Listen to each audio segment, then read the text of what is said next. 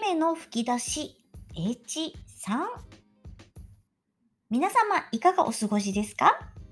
私の頭の中を5分以内で話すコーナー姫の吹き出しです最近困っているのが蚊です。あの血を吸って痒くなるあの蚊ですよ。うん。私の住んでいるところは自然の多いところで近くに川もありますし、目の前がね、お寺なんですね。なので、私の庭にはいろいろなものが出没するのは、リスナーの方は番組で聞いてご存知かもしれないですね。一番びっくりしたのはやっぱりヘビかな。あの、とぐろを巻いているのをね、朝起きて発見したときは、思わず部屋に戻ってブラジャーをつけました。あれなんでしょうね。下着つけてない時の不安感ですよ。ね。それから警察に電話して来ていただいたんですね。きっと警察の方もヘビ怖かったんでしょうね。ツンツン、ツンツンしてるんですけれど、捕獲できなくて逃がしちゃったんです。あのヘビは目の前のお寺にいたんじゃないかなと思ってます。蚊の話に戻りますけれど、イタリアに住んでいた時、やっぱり大きな川の近くでめちゃくちゃ蚊が多かったんですね。番組でも話したと思うんですけれど、イタリア語でザンザーレって言います。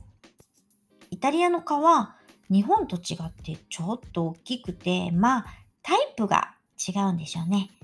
蚊に刺された後の痒さも腫れる感じもデラックスなんです。めちゃくちゃかゆいし、めちゃくちゃ腫れます。こう、キスマークみたいな感じですかね。なので、すごく用心してました。日本から持っていった緊張の蚊取り線香がものすごく効き目が良くて、本当にね、天井にいた蚊がスーポトって落ちるんですよ。漫画みたいでめっちゃくちゃ興奮しました。あの、仕留めた時の快感って皮はありますよね。で、ちょっとパンってやって、その後血がついてると、この誰の血吸ったんじゃ、この野郎とかってね、言っちゃうんですけど、考えたらうちに私しかいないから私の血ですね。それでいつも思うんですけれど、買ってスケベですよね。そもそも刺すところがマニアックだと思いませんか？足の小指の横とか。サンダル履いてたからか、ま、他にもね、露出しているところあるのに、わざわざ小指ですよ。書きにくいですよね。この前なんか、パンツとももの境目ですよ。何それって思いますよね。スキニージーンズ履いてたんですけどね、どんだけ強い針で刺したんだかって感じですよ。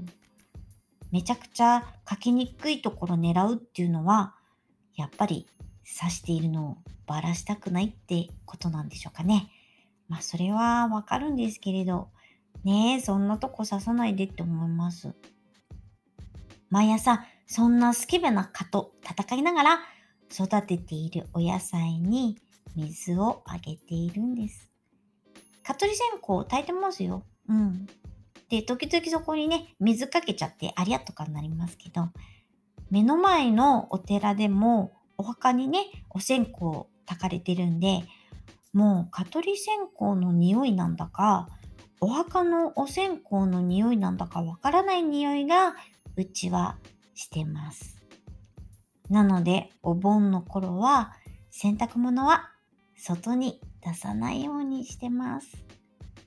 皆さんの蚊に刺されて一番書きにくかったとこ教えてほしいな。うん、ちなみに刺されたところに塗るお薬は金柑が好きです。